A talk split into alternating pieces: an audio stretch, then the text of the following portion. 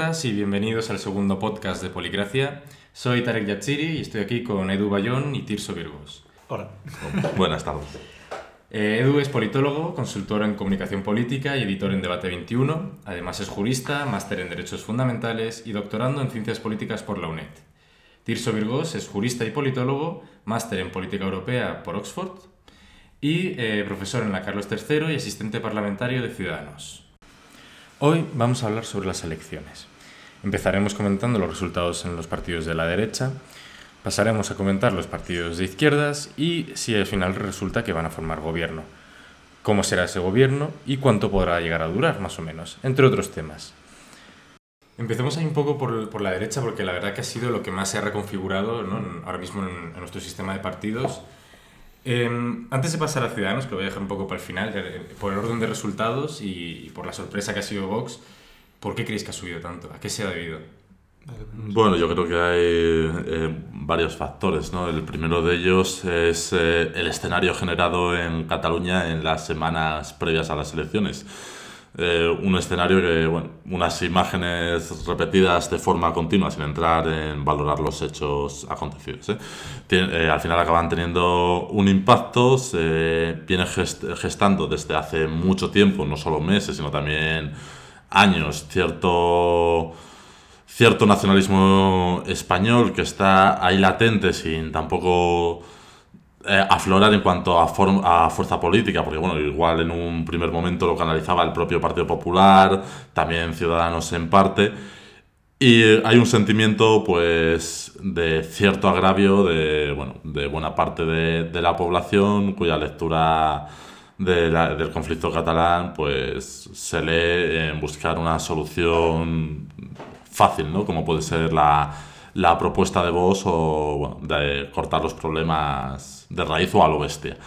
Eh, eso por un lado. Creo que también eh, la caída de Ciudadanos, aunque la transferencia de voto haya podido existir sin ser la más alta, ¿no? Porque eh, citaba a GAT3, eh, esa, esa matriz evidencia que ma- eh, se fue más voto de Ciudadanos tanto a la abstención como al Partido Popular. Lo que, lo que sí yo creo que pone en relieve, que ya yo lo- lo- de hecho lo advertía en alguna ocasión en las semanas o los últimos días previos a las elecciones, es que el sistema electoral eh, premia o cuida mejor a la tercera fuerza política en la mayoría de las circunscripciones en lugar de las cuarta o quinta fuerza política, como en este caso podría ser a lo mejor Podemos o Ciudadanos, sobre todo en esos territorios de pues las dos Castillas, Extremadura. En Murcia, bueno, ya vimos que ganó directamente Vox, fue primera fuerza política, ¿no? Pero que esas circunscripciones que tienen entre 7 y 3, 4 escaños, que son muchas en el sistema electoral, pues eh, otorgan un, o cuidan mejor a, a la tercera fuerza política. Aparte que, bueno, el porcentaje de voto de Vox al final acabó siendo un 16%. Un poquito menos. 3,5 millones más o menos, no, no sé cuánto, cuánto sería, pero 15 sí, y alto, pico. 15, 15 con algo, sí. Andaría como ciudadanos. Alrededor de- Claro, es que yo creo que ahí es la clave, que al final Ciudadanos se benefició mucho cuando llegó al 15% del sistema, bueno, más que beneficiarse fue, fue justo el sistema electoral, Sí. ¿no? Y lo mismo ha pasado con Vox ahora, ¿no? En lo que tú decías, las Castillas, esas circunscripciones de ese 3, escaño, 4 eh, en diputados. Sí, es, eh, eh, o sea, es un sistema electoral que, resumiendo, con un multipartidismo de cuatro partidos políticos empezaba a rendirte en el reparto alrededor de un 13%, ¿no? De hecho, esa fue también una de las eh, diferencias del resultado de Ciudadanos entre el año, entre las elecciones de diciembre de 2015 y las de, y las de 2016. Pero bueno, resumiendo, yo creo que el ascenso de Vox tiene que ver, eh, uno, con ese motivo, otro con que el Partido Popular, hablábamos antes de las encuestas, eh, tenía una previsión de acercarse a los 100 escaños que al final no se acabó produciendo. Yo creo que en parte también por la situación de Cataluña que acentúa que, que haya votantes que vayan a Vox, o, antiguos incluso votantes del Partido Popular que vayan a Vox, que aunque el Partido Popular se beneficia de, esa fuga de votantes de Ciudadanos, no acaba de, de alcanzar los 100, aunque el resultado es notablemente mejor que que en las elecciones de abril.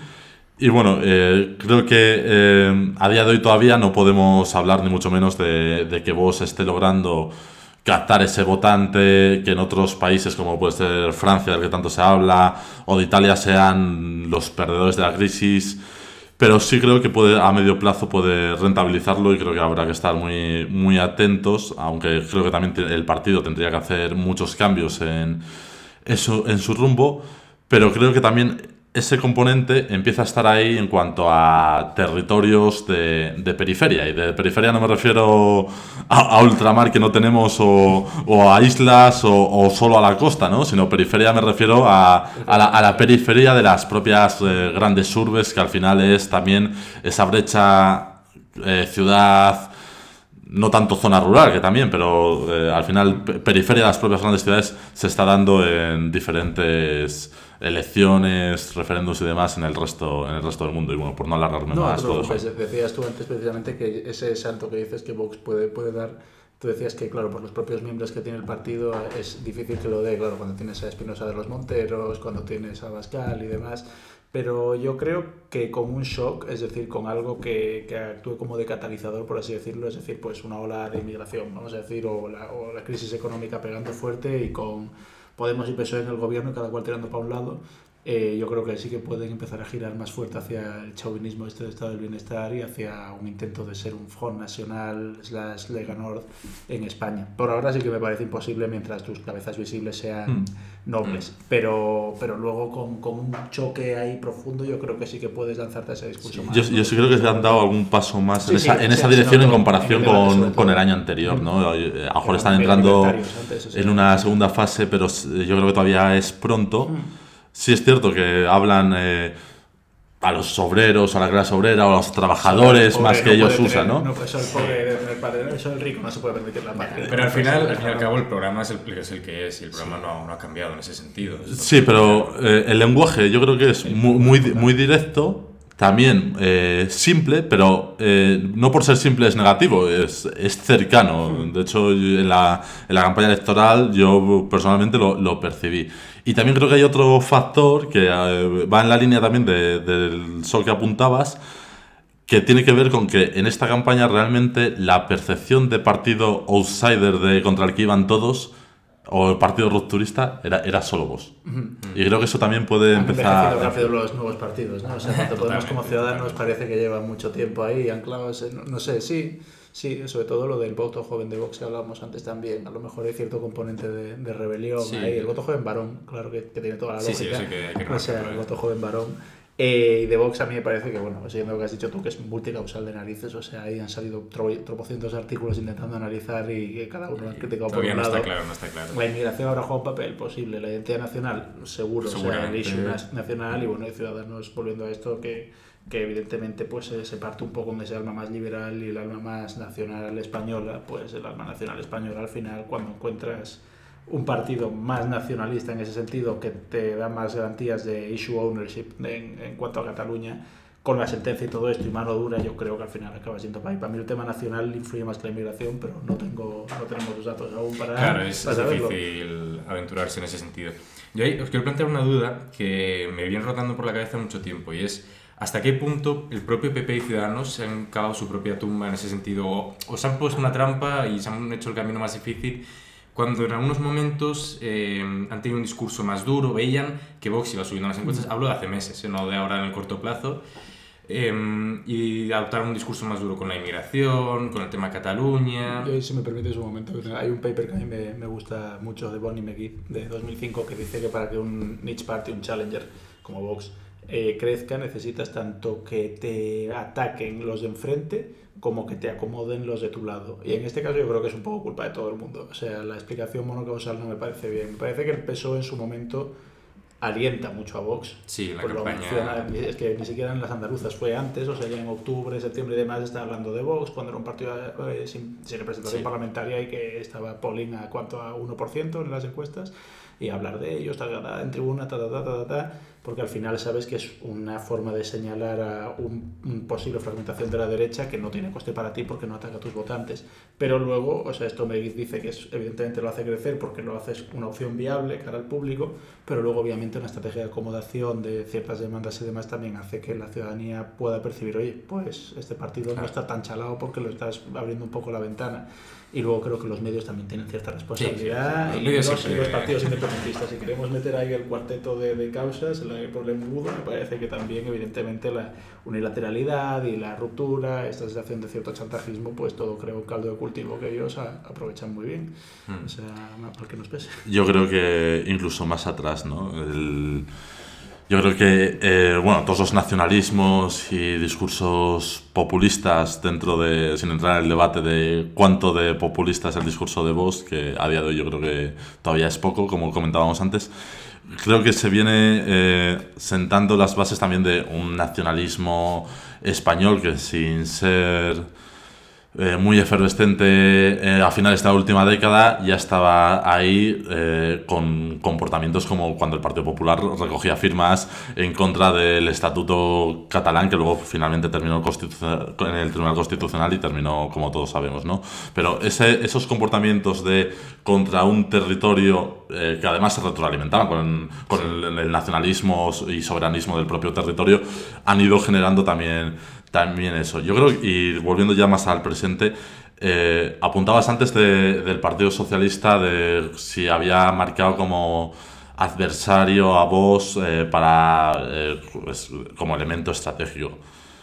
Creo que la presencia de Vox en las elecciones de abril sí sirvió para movilizar a la izquierda, tanto a votantes del PSOE como del propio Podemos, pero yo creo que la fuerza de Vox se venía alimentando ya bastante, bastante tiempo atrás y que pa- pasa por un acto en Vista Alegre, donde yo creo que en un primer momento, además, eh, se hace como, como con todo, ¿no? Se hace como con el 15M, se hace como con Podemos, se hace como con Ciudadanos, etcétera. Se hace como con todo lo, lo nuevo que surge.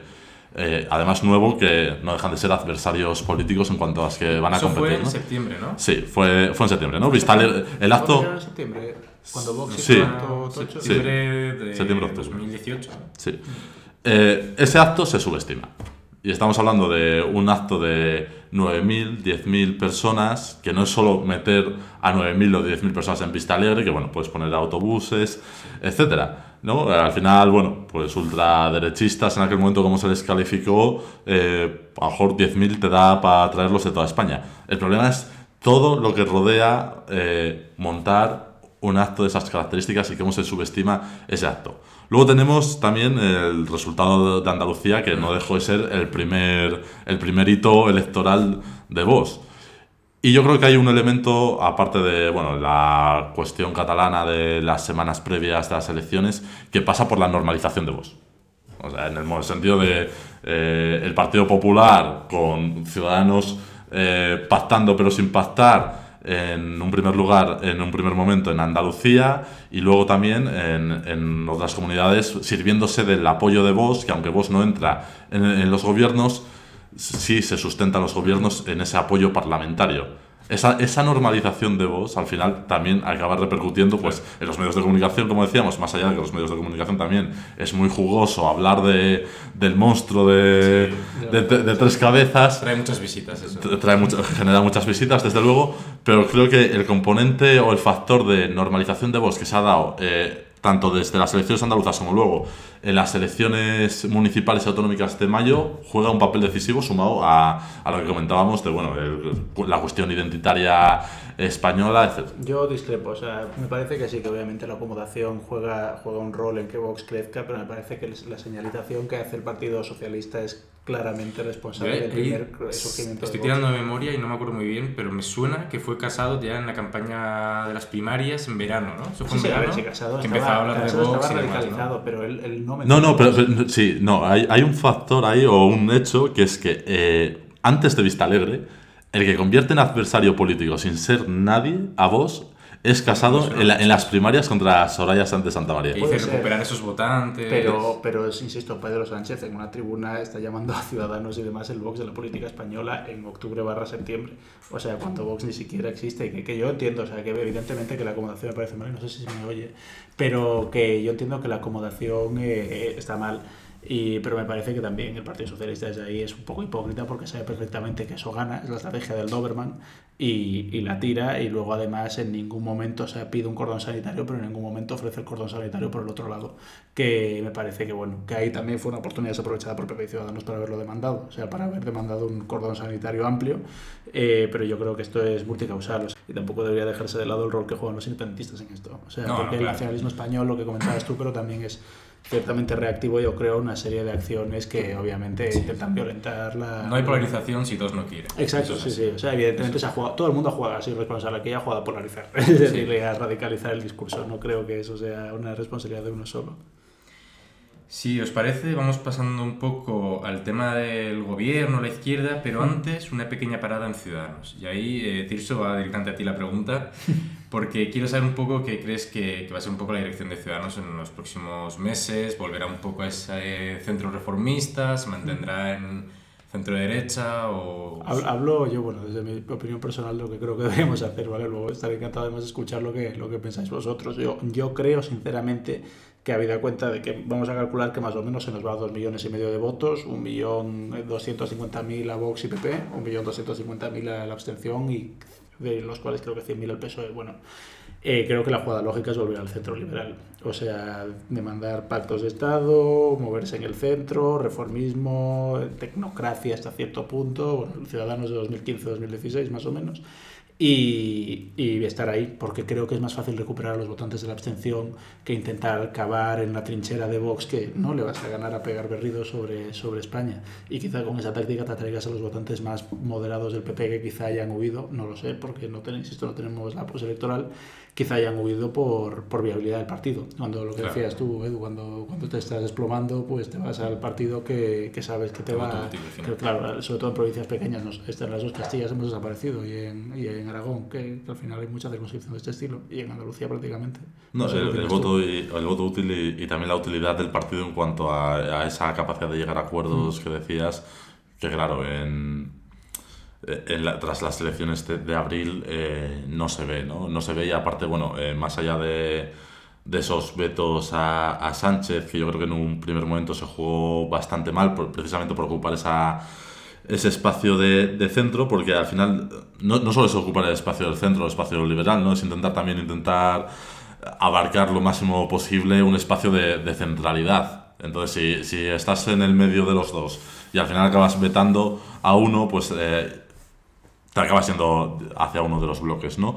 Creo que eh, Ciudadanos, eh, la explicación que yo encuentro a, a, toda la deriva en cuanto a trayecto, ¿eh? no digo en un tono negativo ni mucho menos, creo que la trayectoria ha habido muchos tumbos, es cierto, muchos cambios de dirección, creo que también el hecho de justo antes de que acabase el plazo para que hubiese una investidura de ofrecer una posibilidad de acuerdo cuando la posición había sido tan rígida descoloca a mucha gente, ¿no? incluso dentro del propio partido y por supuesto a los votantes.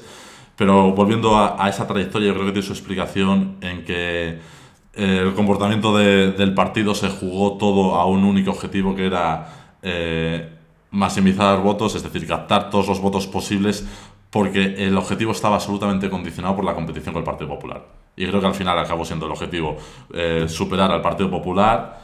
Y creo que eso explica eh, la trayectoria. Yo coincido plenamente contigo, Tirso, de que yo creo que el futuro más inmediato de Ciudadanos pasa, más allá de que a lo mejor las personas que lideren el partido sean continuistas, pero creo que, que la trayectoria tiene que volver a ese Ciudadanos de 2015-2016 y jugar ese espacio que a lo mejor no es tan ambicioso en cuanto a número de escaños pero al final hemos visto, y si no que se lo digan a Podemos y Pablo Iglesias, que no importa tanto tener 70 diputados, sino lo que puedes hacer con el número de diputados que tengas, que igual es mucho más, aunque sea la mitad. Totalmente, y si te fijas en partidos de centro por Europa, es que, por ejemplo, Neos, pues 8 escaños eh, allí, a ver, fuertes, pues tendrás al VVD en Holanda y es centro derecha y también se pegó mucho a, a, a Bilders en su momento y la mayoría de partidos de centro pues esos son partidos bisagra, etcétera. No es, eso no implica que Ciudadanos tenga que convertirse en una bisagra per secula seculorum, que yo también entiendo la decisión de no querer ser siempre el, el hacer reyes en lugar de rey, pero creo que hay que entender que los partidos de centro la mayor parte del tiempo se moverán en una horquilla de un determinado número de diputados según las fluctuaciones y a lo mejor como pasó en Francia hasta cierto punto con un partido socialista desmoronado con un este, el partido la, la echados a la derecha pues aquí el Partido Popular situación de polarización pues a lo mejor puedes crecer pero creo que hay que asumir que el espacio de centro siempre es complicado ¿no? lo que decía Duverier sí. la derecha de la izquierda de la izquierda de la derecha eso puede petar lo que pasa que al final eh, como ha sido no tanto un partido bisagra de pactar con unos y con otros, al final en muchos territorios ha acabado siendo un partido subalterno de, del Partido Popular. ¿no? Claro. Yo es que lo que veo fue que Ciudadanos, eh, en parte, obtuvo mucho votante de la derecha, del PP precisamente, más que del PSOE. Y me da la sensación un poco como que renunció a obtener más votantes del PSOE. Que dijo, mira, si tengo muchos votantes del PP, voy a intentar afirmar, o sea, que se queden esta gente de, votando al partido y estuvo a punto de disputarle la posición de primero en la derecha al PP. Es decir, la estrategia en cierto sentido fue correcta. Pero algo que yo comenté en algún artículo en Policracia era que al renunciar a pactar con el PSOE, renunció a tener unas, unas cartas con las que jugar. Y entonces ya solo podía pactar con el PP. En ese sentido, ni lograba ese reformismo por el que abogaba, porque no podía, digamos, que chantajear de alguna forma o negociar de, de tú a tú con el PP, y luego también renunciaba a, a, recuperar más votantes del PSOE, quizás, en cierto sentido. O algunas comunidades tipo Madrid, Castilla y León, con el discurso regeneracionalista, que igual que se aplica en Andalucía, que entiendo el cambio de gobierno, no entiendo por qué no se aplicó luego a, a comunidades como Madrid o como Castilla y León. Pero bueno, dejemos ahora por un lado la derecha y pasemos a lo que es la izquierda y el gobierno, pues, que todo tiene pinta de que va a haber un acuerdo y va a haber gobierno, aunque bueno, en esto de la política española yo nunca me atrevo a hacer previsiones de este tipo. Había teorías de la conspiración muy variadas sobre si habían acordado rápido el gobierno de coalición para, para que fallara y no sé qué. Y luego que si gran coalición, una, una el fantasma de la gran coalición sí, siempre sí, está sí. ahí. ¿eh? El caso, bueno, vamos a empezar con el primero, PSOE. Ha tocado ya su techo, ha tocado ya mm, el máximo que puede alcanzar o ¿O esto al final, si la coalición sale bien, puede comerle más terreno a Podemos y seguir subiendo? Para mí no lo ha tocado. O sea, me parece que el PSOE es un partido que tiene una capacidad de recuperar grandes. Si hubo un momento que estuvo de rodillas, fue en 2015-2016. Ahí sí la izquierda alternativa, vamos a llamarlo así, quiso tener una oportunidad histórica. Fue 2015-2016 que estaba todo el fantasma de la pasoquización, el sorpaso y todas estas palabras que empezamos a adoptar. Pero de, yo creo que el PSOE ahora mismo ni es su techo y de hecho creo que un gobierno de coalición les beneficia. O sea, yo creo que un gobierno de coalición le permite comer la tostada a Podemos en muchas cosas. Ya lo hizo una moción de censura hasta cierto punto, ¿no? Vendió cosas que quería Podemos, las vendió como propias, porque al final es la ventaja de ser el senior party en estas cosas. Eh, bueno, yo creo que techo no lo sé. Lo que sí sé es, eh, o lo que sí creo es que el resultado obtenido, más allá de las expectativas que se podían tener en verano en Ferraz, eh, creo que es un resultado bastante bueno si, si lo sumas a todo el poder territorial que ahora mismo mm. tiene el Partido Socialista y al resultado de las elecciones de, de este año. ¿no? Eh, decía Tirso eh, 2015, 2016, eh, evidentemente desde la moción de censura el PSOE es otro a, a, en cuanto además sobre todo a, a, apoyo, a apoyo electoral. Creo además que como, como decía, capitanear al final eh, esa coalición eh, le va a ser beneficioso o al menos a priori debería serlo completamente. Y creo que es algo que, que ha costado bastante entender a ciertos sectores de, de la socialdemocracia española que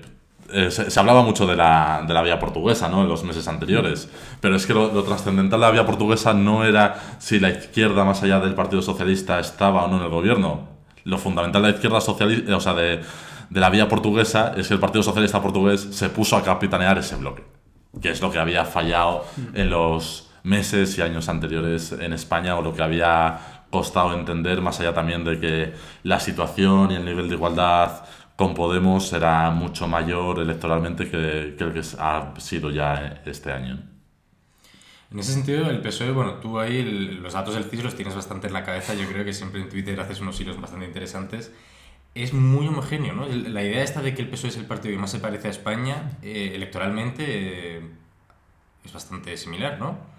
Sí, era, es, es, que incluso era similar en los peores momentos de, de, del PSOE. Y eso que en, en, los peores momentos yo creo que estaba muy acentuado eh, su votante un poco tipo. Yo siempre decía que el votante tipo del peso era, era mi abuela, ¿no? Porque era, eh, pues, señora mayor, que no podía, eh, que en su momento, evidentemente, por cuestiones generacionales y sociales del país, no pudo formarse académicamente ni estudiar, más allá de lo más básico que te puedas imaginar, que además, aunque había vivido en ciudad industrial no dejaba de pertenecer un poco a, a esa España de interior de las Castillas y bueno, pues también votante femenino, etcétera, ¿no? Es decir, y aparte, bueno, residía mayormente la mayoría del tiempo en, en municipios eh, de pequeño tamaño, ¿no? Ese, ese votante se acentúa mucho en eso, 2015, 2016, en los momentos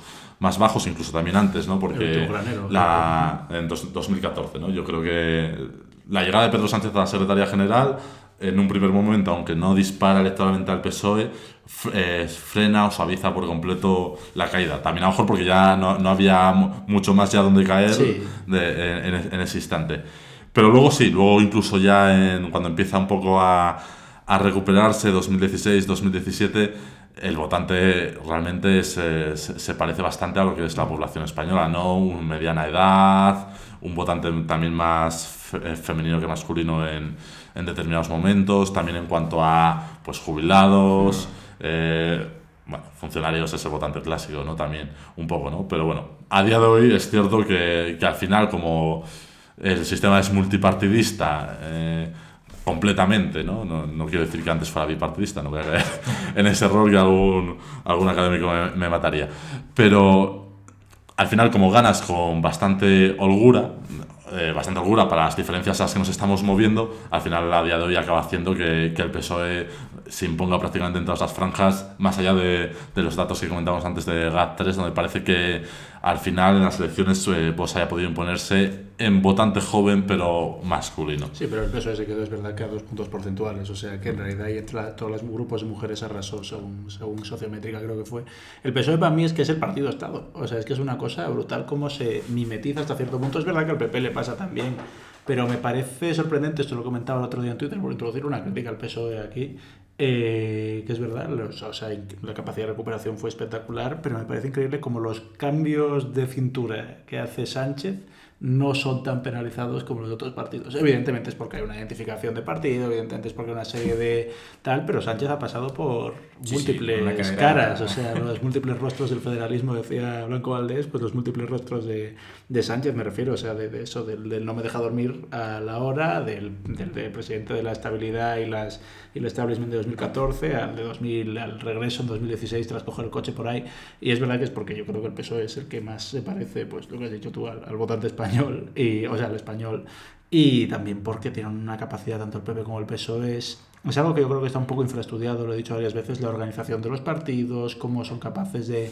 de poner gente en determinados sitios, de los recursos del Estado, el partido cártel hasta cierto sí. punto de, de Katzimer, y yo creo que, que, pasa mucho tanto con el PP el PSOE, Bastante. es mucho más difícil tirar sí, a los sí, al bipartido. Yo, de todas formas, yo añadiría que eh, esa idea de de partido como organizador de la vida social cultural que se daba a lo mejor en algunos territorios está bastante en declive. Pero sí, sí lo que apuntas de la fortaleza de las organizaciones políticas al final acaba siendo fundamental. El caso de PSOE y PP no, no, solo la, la, propia organización, ¿no? también el poder territorial, que al final también es lo que te hace poder hacer políticas.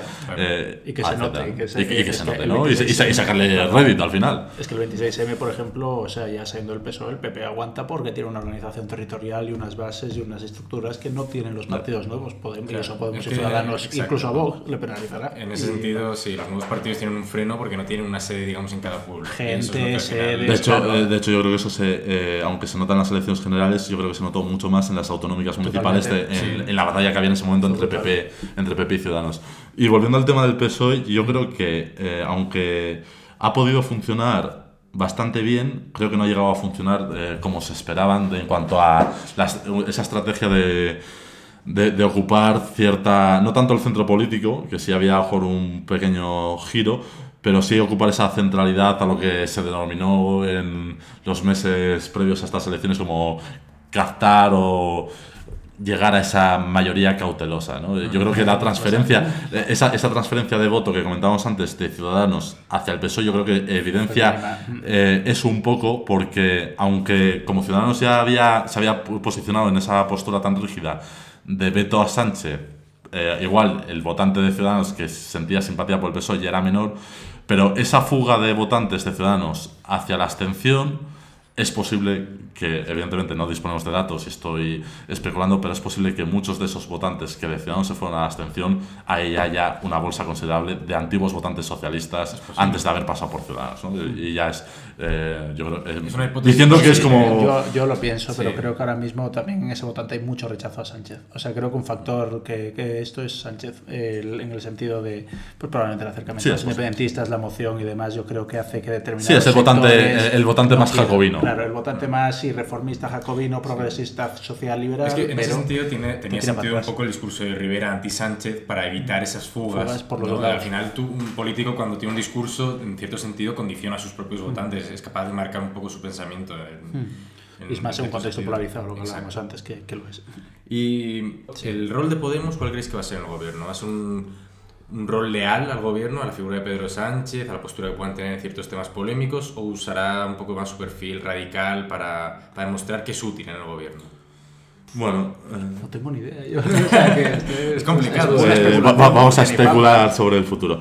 Eh, yo, bueno, volviendo a la formación de gobierno, eh, creo que es eh, un hito en el sentido de que estamos ante el primer gobierno de coalición de, de, de España en la actual etapa democrática, lo cual también pone fin a una, si se llega a consumar, ¿no? pone fin a una anomalía eh, en cuanto a España en comparación con el resto de países de nuestro entorno y también es otro hito eh, para la izquierda más allá de, del Partido Socialista, ¿no? porque no, ninguna formación de ese espacio había estado en gobierno en los últimos 85, 85 años.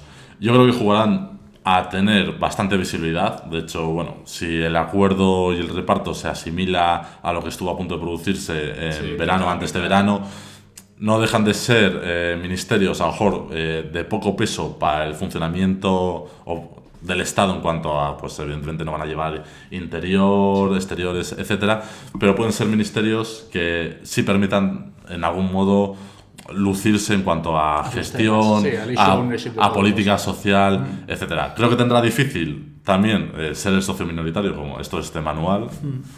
Pero bueno, veremos. Yo creo que de todas formas que el, riesgo de los gobiernos de coalición, da igual el nivel, además, es según se va acercando la fecha de las siguientes elecciones. es que de hecho, para mí, lo de Podemos me sorprende más allá de la calidad de los ministerios, por así decirlo. Si de verdad la lista que se filtró de los ministros se, se confirma, a mí me parece que le cuelan un golazo al PSOE metiéndole a Sens y a Garzón en el, en el Yo no creo que consejo. No, esa, a Sens me resultaría muy extraño. Esa, esa lista era muy... Por las cuadras, que... no, aparte esa lista era muy extensa. Sí, sí, sí siete ministerios me parecería el segundo golazo. O sea, yo creo, yo, yo, creo que el acuerdo se reducirá pues Cuatro, probablemente, a, a la vicepresidencia y tres, tres ministerios. yo creo que podemos, o sea, es que es complicado porque yo creo que todo el mundo tiene bastante en mente. A mí me parece que el ejemplo de gobierno de coalición que aquí todo Cristo tiene en mente bueno, son dos, probablemente el SPD con, con CDU, que luego el SPD que se la pega bastante, y eh, probablemente, bueno, el FDP y CDU, que tres cuartas de lo mismo, y Lib Dem con conservadores en 2010. Yo creo que, que, al final esta es una cierta paz dependency, pero en este caso aprendizaje histórico, la gente yo creo que está un poco acojonada con los gobiernos de coalición y yo creo que Podemos, aunque va a jugar a ser leal al principio, va a dar bastante guerra. O sea, cuando, cuando lleguen las habichuelas, cuando haya que hablar de salario mínimo y de tal, tiene que presionar porque si no es que te arriesgas mucho. Yo creo que habrá un intento de cubrirse las espaldas inicialmente a ese protagonismo que decía que pasa por, en lugar de tener una vicepresidencia o dos, eh, tener incluso tres, ¿no? Si, pues, Carmen Calvo eh, repite. Y, Calviño, sumado a Iglesias, teniendo en cuenta además el protagonismo que puede tener Iglesias, si finalmente acaba siendo una vicepresidencia que no gestione el ministerio, pues eh, protagonismo político me refiero, puede ser bastante grande. Y yo creo que ese movimiento también va un poco en esa línea. Es que lo que pasa es que Podemos creo que ha demostrado bastante que les gusta una cierta performance. Y yo creo que yo creo que tienen que hacerlo además. O sea, porque yo creo que su votante, de todas formas, hablábamos de si es el suelo de Podemos, el votante de Podemos probablemente ya no, no creo que se vaya mucho más. O bueno, a lo mejor cae hasta los 20. Yo también pensaba que no podíamos quedar nosotros por debajo de los 25 o así. Pero, pero claro, necesitan una, un cierto estímulo. O sea, que el partido sirve para algo, que no está el peso aprobando todo y ellos van a tener que dar la batalla ahí. Por eso discrepo con una hipótesis de Alberto Penades que decía que este va a ser un gobierno que al final cuando entras en gobiernos te tienes que moderar y demás. Para mí no, y especialmente si al final dependes de los independentistas, creo que el escenario que se abre es mucho más polarizado porque se rompe la fina línea que podía tener el PSOE con el PP y el PP no va a poder hacer concesiones teniendo a un Vox con 52 ahí detrás y porque Ciudadanos probablemente quiere ocupar el espacio de centro de vuelva, señor Sánchez y tal. A mí me parece que se abre un escenario mucho más polarizado. O, si o al menos igual, no creo que se modere. No sé si tenéis opinión contraria a ese respecto. A mí Yo creo que, eh, volviendo a lo que comentaba de delito de entrar al gobierno, eh, como han pasado 85 años desde que había una fuerza política más allá de izquierda del PSOE, sí les genera, eh, no sé si moderación o no, pero sí les genera eh, visibilidad en cuanto a que ya los perciban como un partido de gobierno, aunque en este caso sea socio minoritario, y no tanto como un partido mejor protesta, ¿no? Inicialmente. Pero lo que comentabas de si el gobierno será radical o más moderado, Creo que Podemos sí que tiene ciertos incentivos a mostrarse como partido de gobierno, partido capaz de gestionar, igual que hicieron también en la comunidad de Madrid, bueno, en el Ayuntamiento de Madrid más bien. En, en, ese sentido, además también por los pactos que tienen que llevar a cabo con diferentes partidos, no van a poder, eh, yo creo, mm, sacar adelante grandes políticas que impliquen un cambio radical aquí en España. Pero hay varios ejes de competición y al final este gobierno, o sea, si Iglesias está en el gobierno, Ciudadanos nunca va a poder votar a favor de eso. O sea, la vía de que el PSOE consiga que le apoyen el PNV, PRC, Teruel existe, Coalición Canaria Ciudadanos y una amalgama de letras criminales está muerta desde el momento en el que Iglesias está en el gobierno. Porque Ciudadanos no puede pactar eso. O sea, no, no hay posibilidad de que el partido eh, que, nació para, contra populismos, nacionalismos y demás pueda pasar eso. Y eso evidentemente hace que, que durante todo el gobierno, o sea, mi predicción de legislatura al menos es que va a ser mm, Sánchez con Iglesias, eh, uno intentando vender su moto, el otro intentando vender la otra, pero vas a tener que cortejar a los nacionalistas. Y en España al final hay doble eje de competición, no solo izquierda-derecha, sino, sino eh, centro-periferia, y al final a veces colapsan un poco. Y yo creo que eso va a tender a la polarización, sobre todo con Vox tan fuerte detrás del PP, porque Casado es que cada paso en falso a lo mejor son potitos que se te escurren. yo creo que la clave, o sea, volviendo a Ciudadanos, yo creo que la, la clave va a ser... Eh, cómo se hace espacio de nuevos ciudadanos o si es capaz de, de volver a ese centro liberal y ensancharlo un poco más de lo que puede estar ahora mismo, teniendo en cuenta además que hoy había un artículo de, Enrique Juliana que yo creo que era bastante, bastante acertado y que hablaba de los cinco surcos de la política española, que bueno, el, el espacio socialdemócrata, el espacio conservador, el espacio nacionalista español, eh, el espacio lo llamaba de, de, los resistentes, que bueno, no sería... Ese, transformadora. Sí, sería, ese espacio eh, desde la, yo creo que desde la izquierda unida surgida contra eh, la, la, permanencia de España en la OTAN, etcétera, que, y que hoy ocupa Podemos, y bueno, los nacionalistas soberanistas y también eh, hoy en día, mejor otras fuerzas que sin ser independentistas ni nacionalistas, sí son de esa periferia que apuntaba antes. Regionalistas, ¿no? Sí, o la propia, el propio Teruel, existe, ¿no? Eso, eso por un lado. Yo creo que esa, esa dificultad de ciudadanos va, eh, va, a estar, va a estar también ahí y bueno, con cierta polarización. Veremos, yo eh, tengo cierta incógnita respecto a qué tipo de oposición va a hacer el PP, porque claro, eh, la presencia de Vox más la coba que le puedan dar medios de comunicación, con la presencia además de Podemos en el gobierno, que es muy jugosa para ciertos sectores de echarse al monte, por decirlo coloquialmente, el PP venía de una estrategia eh, rectificada en verano, de vuelta un poco a, a ese espacio que jugaba, o a ese discurso que jugaba Mariano Rajoy, y ahí sí me genera bastante incógnita. Creo que dependerá de cómo vaya la legislatura, ¿no? Si al final el gobierno es moderado y demás, a lo mejor el PP lo pasa aún peor porque tienes al competidor moderado por un lado y al competidor extremo por otro y cada cesión que hagas para un lado u otro te resulta en, en pérdida para un lado u otro. Si en cambio yo creo que al PP lo que más le conviene es que el gobierno sea aliado de los nacionalistas y sea lo menos moderado posible porque así al final puedes ir con tu discurso de agritillo y decir que debería usted volver, señor Sánchez. Intentas mantener contento a todo el mundo y luego te pones a decir que, que no eres más gente y no le has derrotado porque Vox te quitó escaños y al final yo creo que va a ser la tónica. O sea, va a No, ser y- de- y- decir que es que le han robado escaños a la derecha a los de Vox. Y además, el, el- el cómo gestiona, empieza a trabajar el PP también en escenario a medio largo plazo, con Vox ganándole en barrios de ciudades, aunque Vox no haya ganado ni haya captado voto de izquierda, se ha impuesto al PP, incluso se ha impuesto en eh, Ceuta y en Murcia. En Murcia, que es que... En Andalucía hay un empate técnico Claro, en estas es elecciones que- generales, más allá de que luego las elecciones autonómicas municipales, el poder territorial que comentábamos antes, pero cómo gestiona eso y sobre todo cómo gestiona, para mí, eh, una de las cuestiones clave a medio largo plazo, cómo gestiona llegar al poder sin el apoyo de Vox, porque va a ser imprescindible para que el PP vuelva a gobernar, salvo que Vox se diluya de la, de la noche a la mañana. Y volviendo a, a la legislatura que eh, está a punto de arrancar, yo creo que la... bueno, sí, la Bueno, la legislatura va a arrancar aunque dure, Aunque otra cosa. aunque dure seis meses, ¿no? Pero yo creo que la, la cuestión clave de la legislatura, para ver si se va pues a dos, tres, cuatro años, va a ser cómo ese gobierno aprueba presupuestos, porque no olvidemos que los presupuestos no es una investidura que puede sacar por mayoría simple. Los presupuestos son ley orgánica que requieren de 176 votos en el Congreso de los Diputados. En el siniestro futuro del 41 primer milenio siguen los presupuestos de Montoro. O sea, ahí está el, el tío. Bueno, yo, yo creo que está bastante claro que va a haber inversiones a ciertas regiones. eh, imprescindibles, no, claro, sí. es obvio. O sea, si no es que no sale. Y Teruel existe No solo, también, y no eh, solo, no solo inversiones, ¿no? También qué pista de aterrizaje le pones a Esquerra Republicana para que aterrice después de... Porque Esquerra me parece, me parece que es un partido muy interesante de comentar porque me parece que estaba clarísimo que estaba intentando hacer la estrategia de ser la nueva CIU. Vamos, o sea, la nueva CIU, pero viniendo del Espacio. centro izquierda en lugar del centro derecha. Sí, y un espacio más central, Claro, pero... que, que tarda, estaba hace un año, hace dos, diciendo que había que sangrar por la República y anteayer estaba diciendo No, no, que de no, hecho- España es un Estado democrático se- del sí, todo. De, de- de hecho, no, no- no olvidemos que a, a los que empujan a- en Claro. el último momento a Puigdemont a, convocar, a- sí, sí. a pronunciar la DUI es, es la propia izquierda. 155 monedas de plata y tal, y ahora en cambio yo pensé que había sido un fracaso por, porque baja, ¿no? Pero es verdad que aguanta mejor a la SCUP de lo que parece y que sigue siendo el primer partido por, por largo de los independentistas, ¿no? El PSC le, le muerde un poco ahí la cola.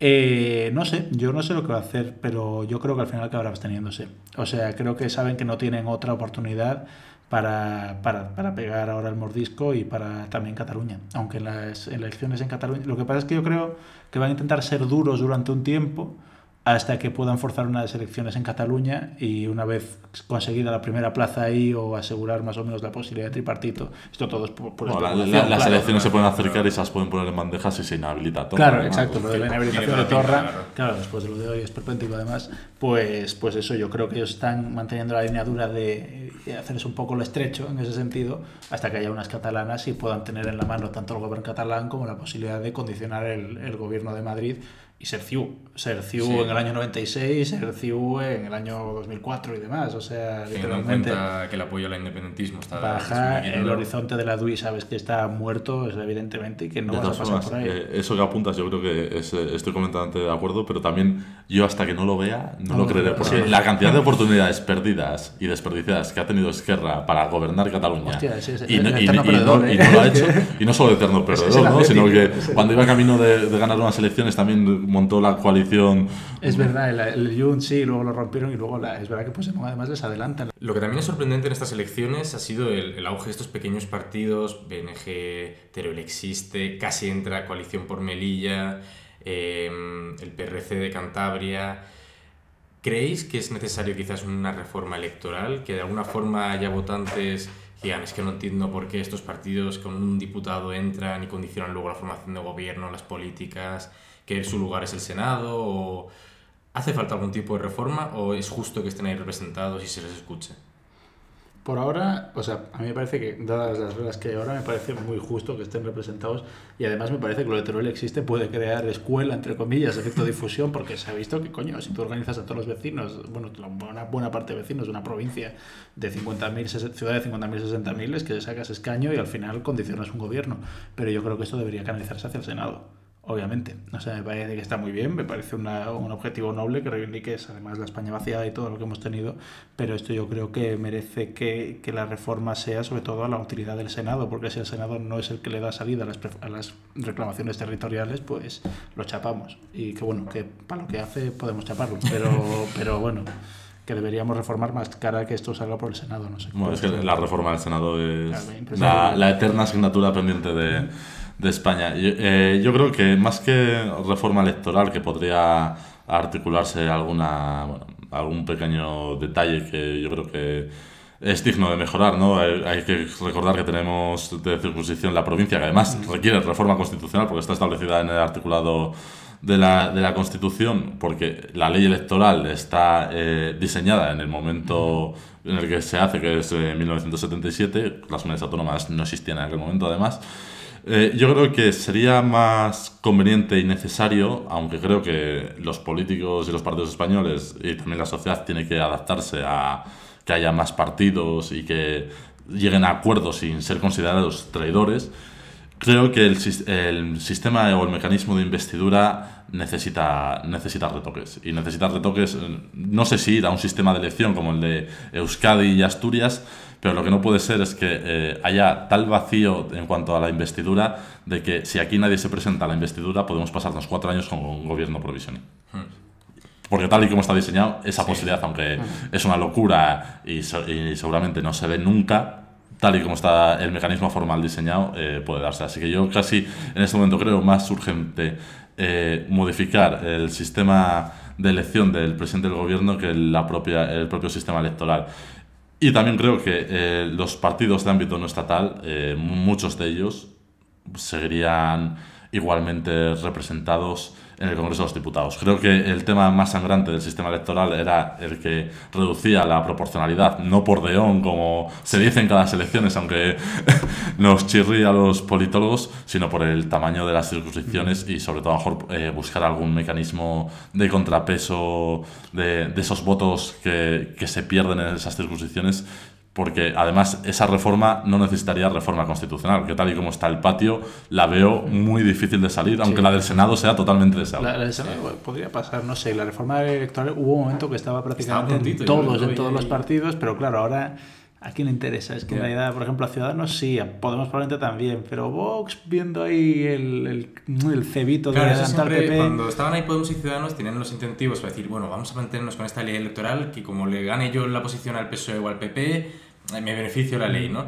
Pero visto lo visto ahora, yo, si fuese ellos, tendría un fuerte incentivo para decir, oye, vamos a cambiar la ley electoral, que, que si no desaparezco igual. La cosa sería quizá bajar a uno asignado por provincia, ¿no? por criterio de hay primero asignación de dos por provincia y luego en función de la demografía, pues quizá pasar a uno y cuota ARE y... Subir a 400 diputados se podría. Y subir a 400 diputados, pero eso me parece que es una medida impopular ahora, por mucho que yo esté de acuerdo. sí, me parece correcto. Pero sí, yo ahí con lo que tú dices del Senado totalmente a favor, darles más competencias en políticas territoriales, obviamente. Yo soy muy fan de también de que la comunidad autónoma sea la circunscripción, pero eso ya es más wishful, la carta de los reyes. Sí, o bueno, un, un Senado modelo mejor Bundesrat alemán, ¿no? Incluso no haría falta casi ni elección desde, desde mi opinión. Luego, lo que comentaba la investidura, yo creo que también eso tiene que ir de la mano de la moción de censura, que de alguna forma eh, o no sea constructiva o que sea capaz de hacer caer al presidente y que se haya un nuevo proceso de investidura. es verdad que eso llevaría a más inestabilidad, pero una de las partes, por lo, una de las razones por las que al final la investidura yo creo que es tan cara es porque la moción de censura también es tan difícil de llevar a cabo. Es decir, tú ahora pones a Pedro Sánchez de presidente y es que de ahí no lo quita nadie a no ser que él mismo convoque elecciones. Sí, sí, porque sería un alineamiento astral. me sorprendería mucho. No, yo, o sea, yo antes comentaba, a lo mejor sustituirlo por un sistema de elección como el asturiano o el vasco, donde al final eh, no deja de ser una. Si se presentan cuatro, pasan dos a segunda vuelta si nadie tiene mayoría absoluta del Parlamento y acaba habiendo presidente sí o sí. Si no es esa vía, al menos eh, los dos meses de la repetición electoral de esta investidura fallida, ponerlo desde que se celebran las elecciones o desde que se constituyen las cortes. Meter para un que- poco de presión ahí, ¿no? Meter un poco de presión y para, y para no estar en ese limbo, además totalmente incierto y eso, o sea, me resulta un mecanismo eh, que no se pensó para las situaciones que estamos viviendo ahora. Estamos de acuerdo, pero de todas formas en no quitarle el sueldo a los diputados, ¿no? Como No, no, propusieron eso en no, ese no momento. que Estoy totalmente de acuerdo. Eso ya da otro tema para, para otro podcast. Pues tendríamos que ir terminando. Sí, Una sí, última sí. pregunta. eh, ¿Cuánto apostáis que durará el gobierno? Bueno, yo creo que la, la legislatura pues dependerá bastante de, de lo que apuntabas, ¿no? de, de los presupuestos. Yo creo que el hecho de que haya investidura ya va a ser cierto éxito por de dónde venimos. Y bueno, más, eh, o sea, mínimo un año, año y medio, yo le doy tranquilamente al, al- nuevo gobierno. Es cierto que a lo mejor nos estamos italina, o sea, convirtiendo un poco en Italia, ¿no? Donde el- cada gobierno y cada primer ministro dura un año, no hemos llegado a esos límites. Pero- de, de gabinete. No sé, yo creo que hasta abril de 2021. Yo le he hecho eso, exactamente, más o menos un año y medio aproximadamente. Y creo que al final, o el tema catalán, o el tema presupuestos, o el tema de querer vender tu policy, va a Sí. explotar por algún lado. No me Sí. parece que sea un gobierno estable. Sí, yo, yo creo que también. Vamos. Como politólogo, fijándote en diferentes tipos de gobierno, la coalición Minoritaria, mínima minoritaria sí, es la- son los gobiernos que menos duran. Y con un partido de izquierda transformadora que sí que se- a lo mejor se modera, pero que yo creo que al final sigues teniendo ese alma de, de bueno, Exacto, sí, yo creo que dos años es el pie en la calle, pie en la institución, Pues. Pues, pues nada, muchas gracias Edu, muchas gracias Tirso. Eh, esto es todo hasta hoy, nos vemos en el próximo episodio. Y bueno, no olvidéis que podéis suscribiros a nuestro newsletter, seguirnos en redes, Facebook, Twitter, LinkedIn. em, Dale like y subscribe. Exacto, el mejor final posible. Muchas gracias y nos vemos hasta ahora.